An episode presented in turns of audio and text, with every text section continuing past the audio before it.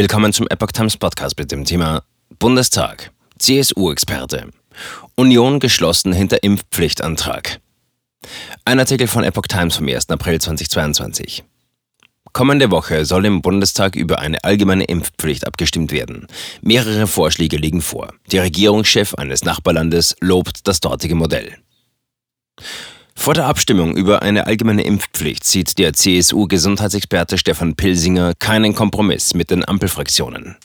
Die Unionsfraktion werde wie geplant ihren Antrag einbringen und keinen anderen Vorschlag unterstützen, sagte der CSU-Politiker der Augsburger Allgemeinen. Unser Antrag ist bereits ein durchdachter, vernünftiger Kompromiss für die Bevölkerung, sagte er. Wir werden deshalb geschlossen dabei bleiben. Kanzler Olaf Scholz hatte zuvor erklärt, die Bemühungen für eine mehrheitsfähige Lösung in der Debatte dauerten an. Gut ist, dass jetzt das stattfindet, worauf die Skeptiker nicht setzen mochten, nämlich der Prozess einer Mehrheitsbildung im Deutschen Bundestag, sagte der SPD-Politiker am Donnerstag. Aber darüber macht es keinen Sinn, Wasserstandsmeldungen abzugeben und auch nicht welche zu kommentieren, die oft einfach nur als Gerücht entstehen und deshalb gar nicht fest genug sind, um kommentiert zu werden.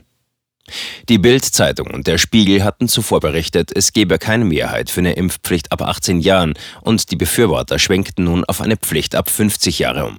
In den Berichten wird darauf verwiesen, dass in Gesprächen zwischen SPD und Union vorerst keine Verständigung erreicht worden sei. Aus SPD-Kreisen heißt es, Gespräche liefen, es gebe keinen neuen Stand. Scholz hat den Entwurf für eine Pflicht ab 18 Jahren unterstützt. Verschiedene Vorschläge. In der kommenden Woche ist im Bundestag eine Abstimmung ohne Fraktionsvorgaben geplant. Es liegen mehrere Vorschläge vor.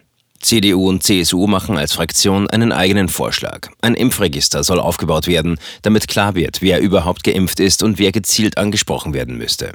Einen Impfpflichtbeschluss zum jetzigen Zeitpunkt lehnt die Union ab und spricht sich stattdessen für einen gestuften Impfmechanismus aus, den Bundestag und Rat bei verschärfter Pandemielage in Kraft setzen könnten. Dieser könnte dann zwar theoretisch auch eine Impfpflicht vorsehen, aber nur für bestimmte besonders gefährdete Bevölkerungs- und Berufsgruppen.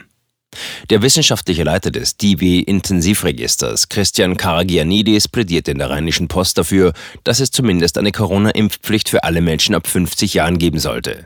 Er verwies auf den Herbst und Winter und eine mögliche weitere Welle.